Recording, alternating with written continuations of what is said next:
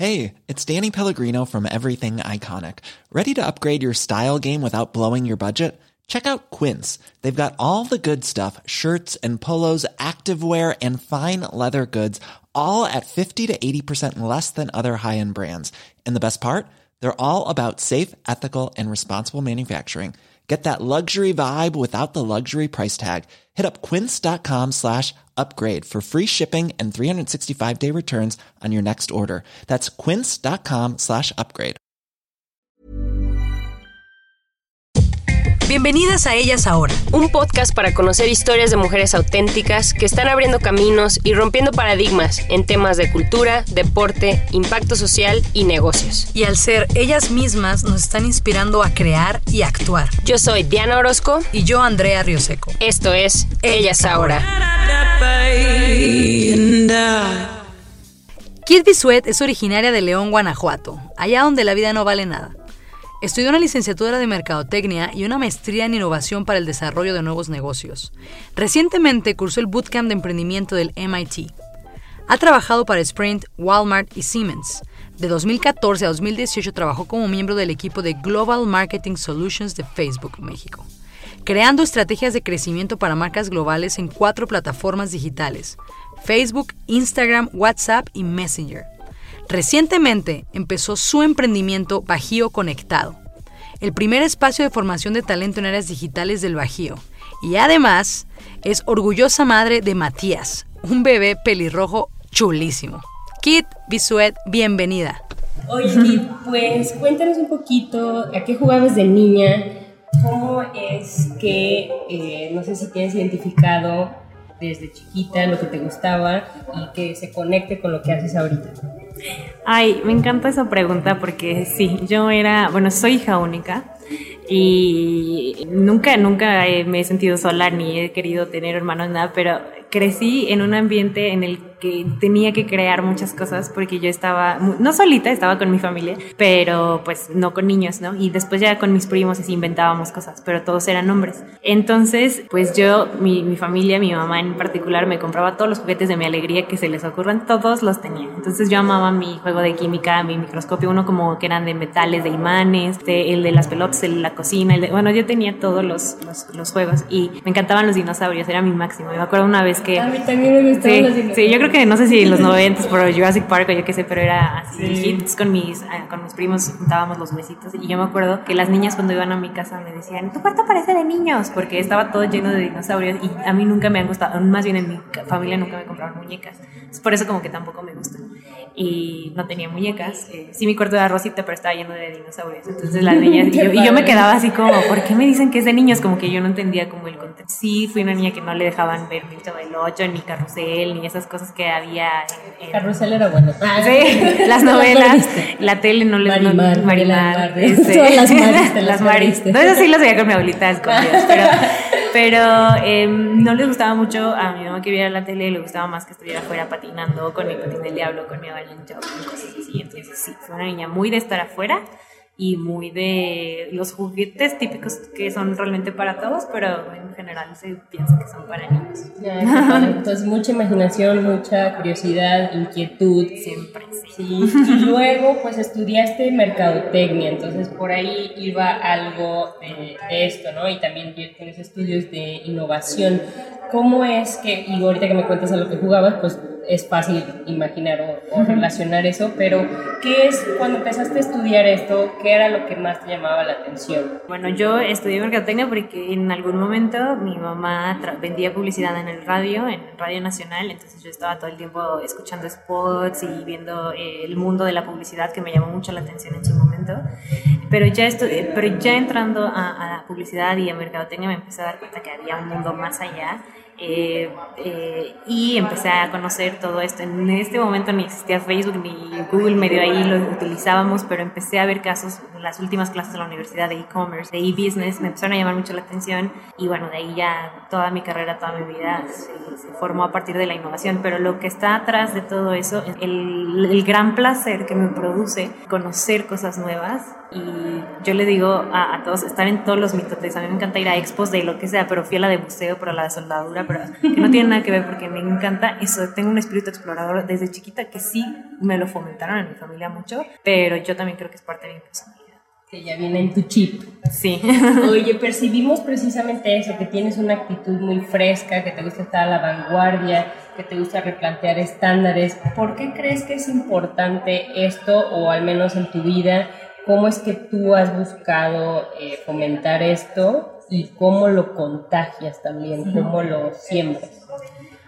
Es algo muy chistoso porque yo me acuerdo cuando todavía vivía en mi casa hace mucho tiempo eh, con mi familia, hubo una vez que estaba en la tele un programa en Azteca 40 o, o estos canales que no son muy comerciales y estaba un, un, evento que estaban transmitiendo que se llama La Ciudad de las Ideas y a mí me llamó la atención y me quedé sentada y dije, qué increíble, no sé ni qué es esto, pero me encantaron las pláticas. Pasó el tiempo y me di cuenta que es un evento impresionante que se hace aquí en Puebla, que fue de los primeros de innovación y de exploración y de cosas nuevas que había en, en México y a partir de ese trato de ir cada año lo que me gusta de ese evento y lo que les quiero compartir es, su eslogan es no creas todo lo que piensas. Entonces eso hizo match completamente conmigo porque a mí me encanta como que mi mente a mí me enseñaron ciertas cosas, ¿no? O la sociedad te enseña ciertas cosas, o la familia, o la religión, o lo que sea, tu contexto social te, te, enseña muchas cosas, pero justo vas a esa conferencia y sales con otras ideas completamente distintas, desde cosas que nada que ver de biología hasta cosas de arte, este, de ciencia, de innovación, de tecnología, pero de, de música. Y bueno, eh, este fue el primer evento de cómo yo me empecé a contagiar de eso. Invité, invito a medio mundo cada año a que vaya a este evento porque realmente te cambia. Y ya después ya empezaba, empezó este mundo, empezaron a llegar muchos eventos en México. Pero a mí me gusta ir, si, si pueden las, las mujeres o los hombres que escuchen este, este podcast, es hacer como su momento zen, su retiro espiritual, irse a Puebla en los noviembres de cada año a este evento. Eh, te cambia el chip en muchos sentidos y mi forma pues de difundirlo es a través pues de los proyectos que hago. Siempre estoy haciendo mil cosas, algunas funcionan, algunas no, a través de las acciones que hago y siempre, y mi esposo no me dejará mentir, eh, no puedo, no puedo estar quieta. Entonces, no me gusta cuando estoy en un ambiente tradicional seguir las tradiciones, me gusta compartir mis ideas para que si a una persona o a varias puedo cambiarles ese chip, ya sea de que no crean todo lo que piensan. Eso es, eso es como uno de mis grandes como mantras o lemas que tengo en la vida y que me gusta compartir al hijo de vecino, hasta el guardia de, de, mi, de, de donde vivo, ahí siempre que me dicen, no, es que las mujeres, este, no sé qué, ¿cómo que las mujeres? Ya, la, la, y empiezo y así. ¿De dónde viene eso? O sea, ¿realmente es tu pensamiento o lo aprendiste de algún Exacto. lado? Y si lo aprendiste y estás viviendo con eso, pues hay que cuestionarlo y a lo mejor otro, puedes agarrar otro pensamiento. Así es. O sea, o puedes conservar el tuyo, pero ya con fundamento, o puedes cambiar. Oye, Kit, y dentro de esta inquietud y curiosidad, trabajaste en una de las empresas que ahorita pues están sonando muchísimo, Facebook. ¿Cómo es el ambiente ahí? Eh, ¿Qué es lo que más aprendiste o qué es lo que mucha gente no vemos, pero que escuchamos en las noticias y tú estuviste ahí adentro? Entonces, ¿cómo se siente? ¿Qué fue lo que más te gustó y lo más retador de estar en un gigante como estos?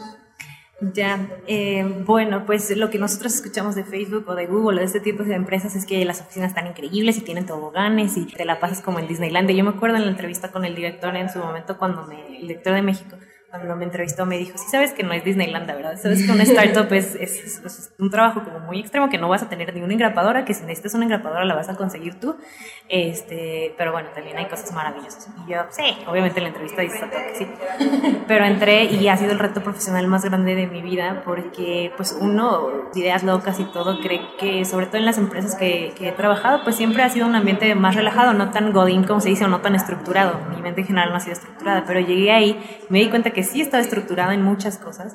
No sé, para empezar, les compartí alguna vez eh, esta experiencia de a qué hora entro, ¿no? Yo les decía a los recursos humanos, mi primer día, a qué hora entro, ¿no? Con un horario godín de 8 de la mañana a 4 de la tarde, algo así yo estaba esperando. A la hora que quiera, y yo, pero ¿a qué hora se va a ver bien o a qué hora se va a ver bien? No, aquí no se ve, o sea, aquí es a la hora que tú quieras empezar a trabajar, que te sientas bien, que seas más productiva, que tu equipo, que te pongas de acuerdo con tu equipo. Y así de, bueno, ¿puedo llegar a las 10? Sí, sí, llega y, y, detallitos como ese, ¿no? Y un año, por ejemplo, yo me tardé un año casi en adaptarme a, a, la empresa y yo me sentía como la inadaptada total, pero es un año, es más, más o menos es el tiempo que una persona común y corriente, cuando entra a este tipo de empresas, se tarda en adaptarse a sistemas que sí van, te, te cortan los esquemas, ¿no? En la escuela estás, estás a, no solo acostumbrado a horarios, estás acostumbrado a objetivos, estás acostumbrado a, de alguna forma, aunque tú seas muy imaginativo, a que te digan qué hacer Y aquí es como, mm, no tienes una definición de rol como tal, o sea, sabes para dónde van, sabes lo que se necesita, pero es up to you, tú tienes que hacer lo que tu imaginación, tu creatividad te dé. Por eso le invierten tanto al talento, porque quieren gente proactiva, gente que está... Entonces, una cosa es decirlo y otra cosa es como, pues ahí está el proyecto, arremángate y hazlo tú sola. Y el, este ambiente abierto y con mucha libertad, me imagino que también es abrumador. O sea, es refrescante, pero también puede ser como muchísimo, ¿no? Porque te abren toda la puerta y me imagino que los recursos económicos no es una limitante. Entonces, también, ¿cómo navegaste esto? una vez que pasaste el periodo de adaptación, ¿cómo te sentiste? Yo creo que en Facebook nunca, nunca, y eso es verdad y no lo digo como como cliché, nunca, nunca te sientes cómodo porque siempre es, es demasiado retador el ambiente. Yo cuando entré, pues estás acostumbrado de alguna forma por el ambiente que estás en ser como en estrellita o en lucirte o así, y aquí eran como todos estrellitas y todo, y, nadie, o sea, tienes, tienes que ser humilde y tienes que decir, no sé hacer esto. Yo, por ejemplo, algo que batallo y batallaré y por siempre y para siempre es en, el código, en generar código, en ser, en programar, en cosas así. Y para mi puesto no se necesitaba, pero la gente, había mucha gente que lo hacía. Yo me sentía como súper inútil así de, es que aunque me lo enseñen, se los juro que no me gusta, no me entra. Si no me entra, no le entiendo. yo tengo otras que habilidades. que saber los básicos, las básicos y te sentías menos de que tú no y los demás sí, ¿no? Y algo que me enseñaron y que aprendí fue una gran lección de vida, una gran lección de vida fue no te enfoques en tus debilidades. La mayoría de empresas o de proyectos te dicen, a ver, toma cursos para que sepas hacer esto. Nunca, o sea, no puedes ser un robot, vas a tener debilidades. Entonces, olvidamos que no sabes código, ya, asume que no sabes código, que no vas a saberlo porque no te gusta, no porque no tengas capacidad, sino porque no es el, el área en que mejor te puedes desarrollar. ¿Qué te gusta? Y a mí me gusta la educación, lo descubrí ahí en Facebook. Siempre lo había sabido, pero nunca lo había como conceptualizado. A ver, con estas habilidades, con tu puesto en educación, no tenemos a alguien que le guste educar, que que eduque también como tú, que evangelice en temas digitales también como tú, porque lo hablas simple. Entonces vamos a potencializar tu talento en eso en particular y si necesitas algo de código vas a hacer equipo con alguien que sepa de código y así vas a poder desarrollar más cosas. Y ahí fue como cuando, se, cuando me empecé a sentir mejor, cuando dije, a ver, yo tengo estos talentos, no tengo por qué estar enfocando en mis debilidades. Y es una gran lección que ahora hago para, para toda mi vida, ¿no? Y para lo que no sé hacer, pues hago equipo porque no sé hacer muchísimas cosas. claro, pero qué padre, esa actitud también como dices, la humildad de reconocer y también qué padre que yo siento que así es el futuro del trabajo, ¿no? y, en muchos trabajos ahorita eh, no tienen esa mentalidad y, siento que refuerzan eso de que, ah, no eres bueno, entonces no te subimos de puesto, no sé. Entonces, qué padre que tú pudiste como encontrarte ahí. Y, y, pues sobresalir, ¿no? Y ahora te saliste de Facebook y tienes un nuevo proyecto. Cuéntanos de qué se trata, por qué, ¿Cómo lo estás ahorita percibiendo? ¿Qué es lo que esperas? Bueno, yo el primer día que empecé a trabajar en una empresa formal, me acuerdo que hablé con mi abuelo y le dije, ya entré Siemens, la, la, la. Y me dijo, ok, está padrísimo, pero acuérdate que estás ahí para aprender, para después todo lo que aprendas implementarlo en tu propia empresa. Yo estaba chiquita, me acababa de graduar y se me quedó muy grabado. Entonces, sí, todo el mundo me dice, estás loca porque te fuiste de Facebook, aparte hablando de estas ideas diferentes que tienen, bueno, si eres mamá, ahí te ponen en bandeja de plata que quieres trabajar siempre desde tu casa, que quieres este, tal, tal, tal, o sea, te dan todos los beneficios para poder ser una mamá y trabajar ahí al mismo tiempo. Sin embargo, no estaba en mi prioridad, yo no quería dejar a mi en la guardería, etcétera, quería enfocarme a esa parte de mi vida en este momento, pero también eh, soy muy planificadora, la verdad es que soy muy ñoña y tengo mis Exceles de qué me gustaría hacer y hacia dónde me veo. Yo ya, ya hice, mi, no hice un Excel ahora, yo ahora hice un audio para mí misma de qué es lo que quiero para mis hijos, o sea, de aquí a que tenga 40 años. Entonces, eso hice cuando tenía 20 años, qué quería yo en mis 30 y una de las cosas que yo quería en mis 30 era emprender. Entonces, yo toda mi vida he estado en un ecosistema emprendedor, he emprendido cositas, pero nunca he vivido de mi emprendimiento, o sea, nunca el dinero que he ganado ha sido para sobrevivir, ¿no? Entonces yo decidí, dije, bueno, voy a ser mamá y voy a ser emprendedora al mismo tiempo. Yo creí que iba a ser más fácil. Sabía que la parte de emprendimiento no iba a ser fácil, pero no sabía la parte de mamá, nunca me había enfrentado a eso. Entonces, bueno, decidí, aparte, bueno, Diana conoce algunas de las ideas que he tenido, pero he tenido mil ideas, algunas las he llevado a cabo, otras no, en este primer año de mamá. Después de tanto de priorizar, prioricé una y mi proyecto ahora se llama, eh, en el que estoy enfocándome y enfocando mi energía, se llama Bajío Conectado. Yo he vivido eh, muchos años en el área del Bajío y hoy en día es, un área es el área económicamente más fuerte del país y con mayor desarrollo tecnológico, inversión en con visión a este, a este mundo, entonces me di cuenta que pues la gente se siente como abrumada, no sabe por dónde entrarle a este tema y falta mucho, eh, mucha capacitación, información sobre este tema, ¿no? Y gente que esté educada en estos temas y no solamente élites, no solamente eh, pues los que tienen dinero para pagar el TEC de Monterrey, el diplomado en marketing digital y los que tienen computadoras o smartphones impresionantes, sino cómo hacer accesible la tecnología a todos, que todos, que la señora que vende bisutería y tiene su paginita en Facebook, cómo puede potencializar no sé, sus, eh, sus talentos para poder ganar dinero a partir de ahí, pero también el microempresario, chavas que quieren hacer, no sé, por ejemplo, como tú, eh, emprender con desarrollos digitales, cómo enseñarle a la gente a usar herramientas digitales para potencializar sus proyectos, ideas, negocios, etc. Entonces, no lo quise hacer como una escuela con aulas duradas, justo eh, si es un proyecto de educación, un proyecto del cual también quiero vivir, pero lo quiero hacer disruptivo, más en campo, con, eh, con modelos educativos mucho más innovadores también, no, tanto como certifícate en tu diplomado de este, la nube o todas estas cosas nuevas que están saliendo en análisis de datos, etc. Entonces lo quieres acercar, ¿no? Me gusta mucho como dices, lo quieres potencializar las herramientas que ahorita ya están, que muchas veces lo vemos fácil y como ahorita mucha gente tenemos cuenta en Facebook, pero realmente no la sabemos usar, o ahí medio, las, medio la usas, o no sé, entonces... Hiring for your small business? If you're not looking for professionals on LinkedIn, you're looking in the wrong place. That's like looking for your car keys in a fish tank. LinkedIn helps you hire professionals you can't find anywhere else, even those who aren't actively searching for a new job but might be open to the perfect role. In a given month, over 70% of LinkedIn users don't even visit other leading job sites. So start looking in the right place. With LinkedIn, you can hire professionals like a professional. Post your free job on linkedin.com slash people today. Es muy noble tu proyecto y también fuiste parte de un bootcamp en MIT, ¿no? Que es una institución muy reconocida que siempre está a la vanguardia. ¿Qué aprendiste ahí o qué te llevó a tomarlo y cómo lo piensas aplicar?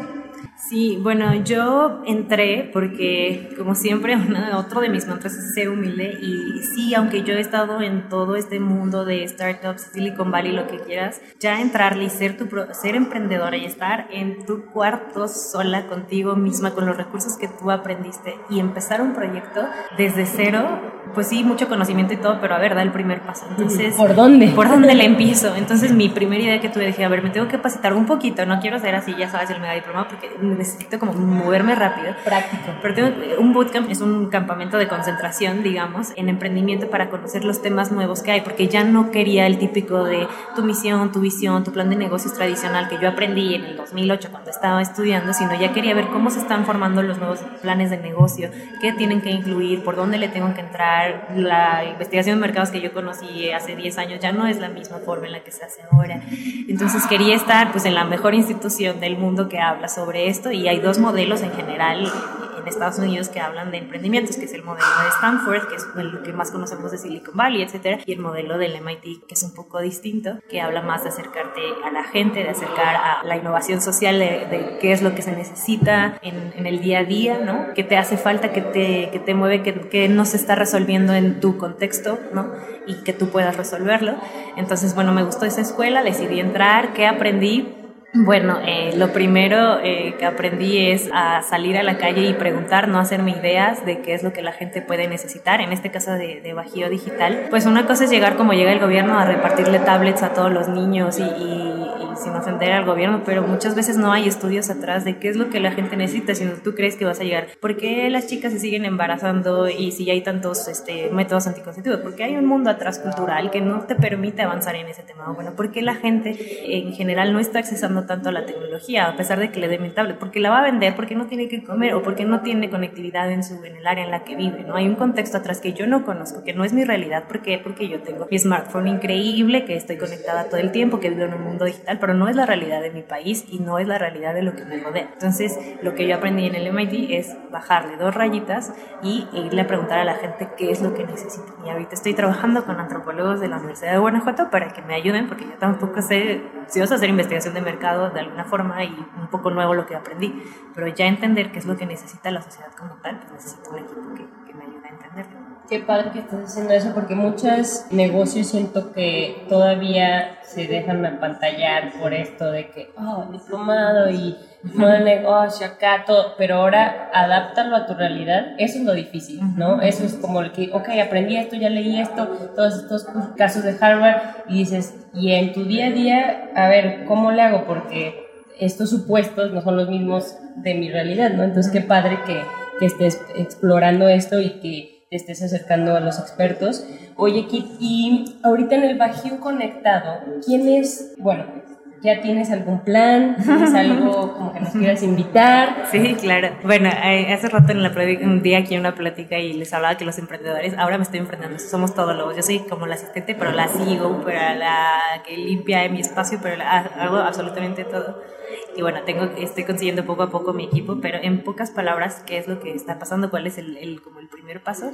Me enseñaron en una metodología que les puedo compartir y que pueden ustedes googlear, que se llama el producto mínimo viable, porque yo tengo la idea aquí ya de un colegio enorme, impresionante, todo digital, padrísimo, y la verdad es que pues igual puedo tener la idea y alguno que otro recurso, pero se necesita mucha tiempo, planeación para hacer esas cosas. Entonces, antes de eh, tener el sueño completo, voy a empezar con lo primerito. Lo primerito y lo que yo sé hacer sin necesidad de tanto equipo, de tanto, es las herramientas digitales que yo conozco, ponerlas al servicio de las pymes. Tengo tres programas con los que voy a arrancar. Uno se llama ABC Digital que es alfabetización en temas digitales para todo el mundo, es decir, empezar con el ABC, ¿no? Antes de irte y hablar. Hace rato les decía lo de la nube porque es un concepto que lo manejamos muy fácil, pero tú vas y sales a la calle y la gente común y corriente que no está en estos rollos no, no sabe qué Entonces, cuando hablas de eso con su celular, cómo pueden potencializar algunas cosas, entender el contexto digital para todos. Otro es Cafecito Digital, que es ya sea virtual o en presencia, asesorar a pymes para que igual desde la nada empiecen, no tengo ahorita nada más en una pequeña platiquita que hicimos, muchas pymes se acercaron a decir, es que pues está muy padre lo de las redes sociales, pero no tengo ni idea qué hacer, ni cómo, por dónde empezar, ni nada, ¿no? Entonces, ayudar a las pymes, que son pues la mayor parte de la economía de nuestro país, a que empiecen a digitalizarse. Y el tercero es un programa para mujeres, porque con la tecnología hay una brecha de género muy grande en el que las mujeres no le están entrando tanto, bueno, cada vez le entramos más, pero sí hay una diferencia muy grande, no solo en niveles económicos y educativos al acceso a la tecnología, sino también de género.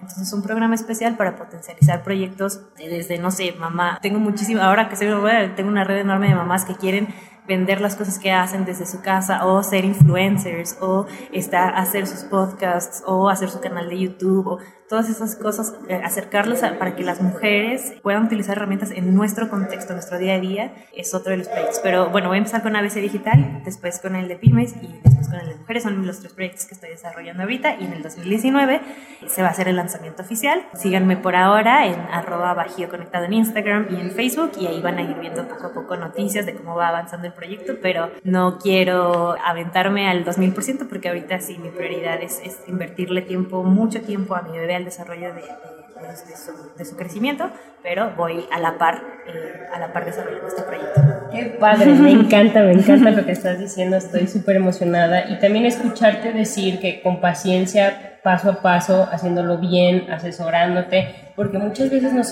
nos sentimos presionados por el mundo que va tan rápido y ya quieres todo rápido, ¿no? Y justo mencionas tu bebé y el ser mamá y justo quería preguntarte eso, ¿cómo has equilibrado estos deseos como de ya quiero estar acá, pero a la vez quiero estar muy cercana de mi bebé porque sabemos que los primeros años de los bebés son definitivos. En tu caso, ¿cómo has manejado esto al ser mamá primeriza y lo que te ha sorprendido y cómo lo has sabido balancear? Y platicamos con una mami blogger y dice, hay que juzgarnos menos, hay que relajarnos un poco de eso, ¿no? Porque también tenemos mucha culpa, etcétera. ¿Tú qué opinas? Bueno, yo creo que es una experiencia muy, muy fuerte, sobre todo, eh, no estoy diciendo ni negativa ni positiva, es una experiencia muy fuerte que todas las mamás lo han vivido y que nunca me lo hubiera imaginado, que lo escuchamos y lo escuchamos las mujeres, pero hasta que lo veas creo que, que puede entender lo fuerte que es que un ser humano dependa de ti, ¿no?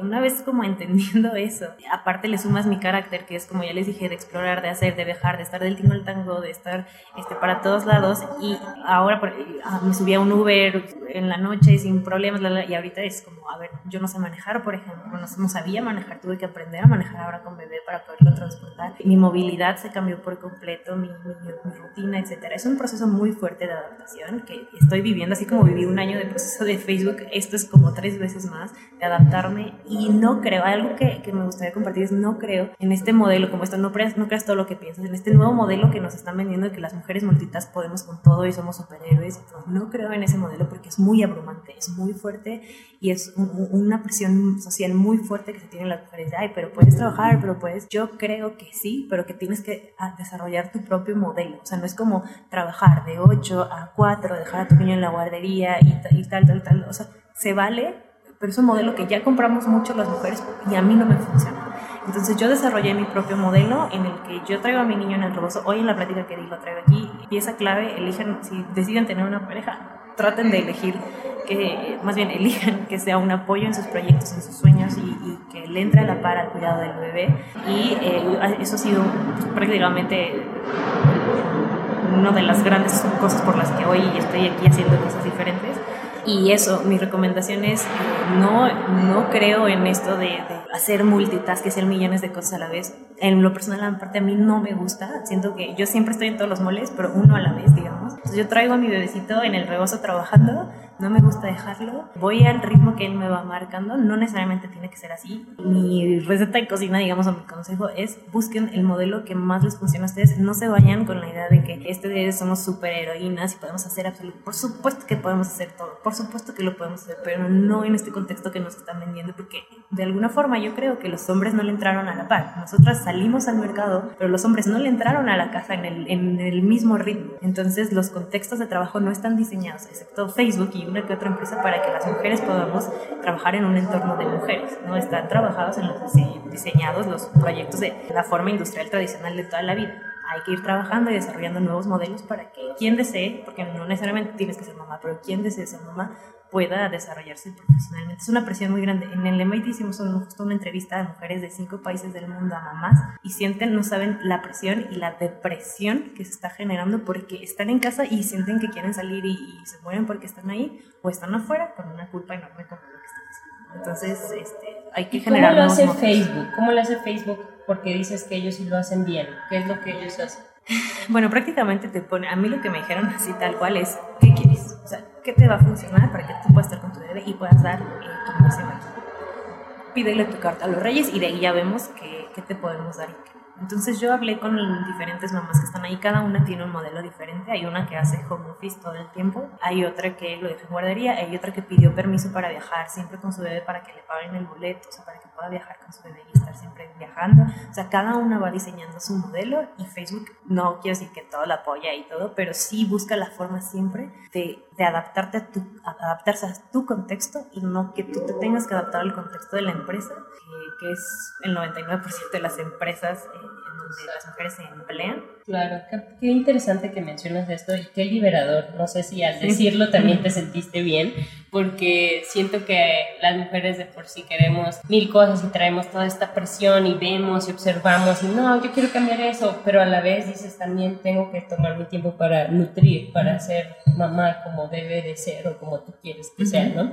Oye, equipo, muchas gracias. ¿Algún mensaje que quieras dejar? Bueno, pues eh, que le entremos todos, hombres y mujeres, a estos cambios impresionantes que, que están pasando en la sociedad justo hace rato hablé de cómo se están borrando las identidades oficiales que teníamos, no sé, de género, de hombre y de mujer y los roles, los estándares en los negocios. Los estándares se están borrando, la gente cada vez se está acercando, gracias a la tecnología y a muchas otras cosas, también a que estamos explotando por dentro por seguir cánones que, que no van de acuerdo a nuestra vida. Exploren y realmente hagan un, interior sí, un momento, una búsqueda interior de qué les gusta y aunque no encuentre, una vez escuché justo un, mi coach del MIT, ella se define como polímata, que polímata es, ella dice, es que yo no encuentro mi sentido de la vida, yo tengo muchos sentidos, o sea, esto que dicen que encuentras tu talento de la vida para que, yo tengo muchos talentos y me gusta hacer muchas cosas en muchos momentos, ella armaba este, aviones, pero le gustaba construir casas, patinetas y tenía no sé cuántos diplomados de no sé qué, o sea, le apasionaban muchas cosas, entonces,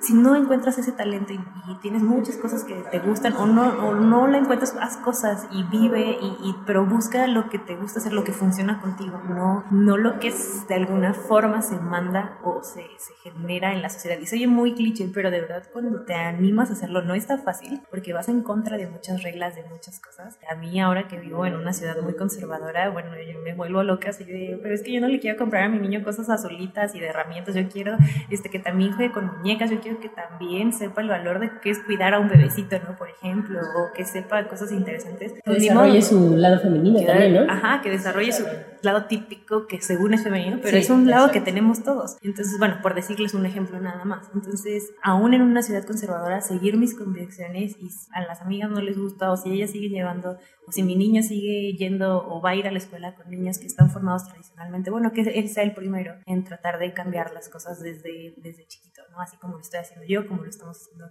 mi familia y que siempre hemos tratado de, de cambiar los contextos en los que vivimos, no para, no sé si para mejorar o para empeorar, pero para que la gente sea lo que quiere ser, no lo que se le manda que haga.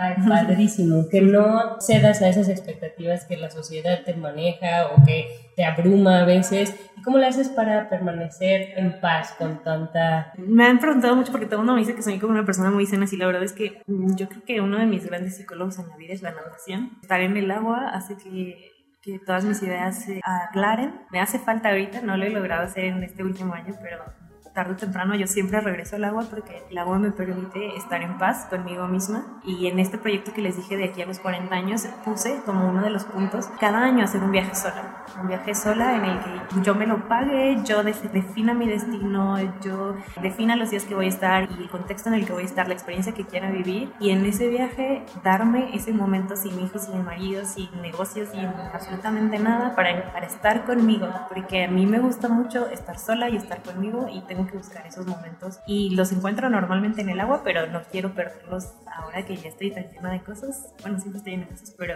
no quiero que la familia de alguna forma me jale siempre a hacer viajes familiares, a siempre hacer cosas familiares y nunca perderme de vista yo como individuo para poder siempre dar lo mejor a mí. padrísimo, que hay que encontrar cada una nuestra agua o nuestra pasión y nuestros espacios para nosotros. Muchísimas gracias, Kit. Gracias a ti, Diana, y chicas, sigan escuchando este podcast que está increíble y hacen falta más proyectos como estos. Gracias por escuchar Ellas Ahora. Ayúdanos a inspirar a más personas descargando nuestros episodios y compartiendo nuestro contenido en tus redes sociales. Ellas Ahora es para ti. Porque ahora es tu momento. Mom deserves the best, and there's no better place to shop for Mother's Day than Whole Foods Market. They're your destination for unbeatable savings, from premium gifts to show-stopping flowers and irresistible desserts. Start by saving 33% with Prime on all body care and candles. Then get a 15-stem bunch of tulips for just $9.99 each with Prime. Round out Mom's menu with festive rosé, irresistible berry chantilly cake, and more special treats. Come celebrate Mother's Day at Whole Foods Market.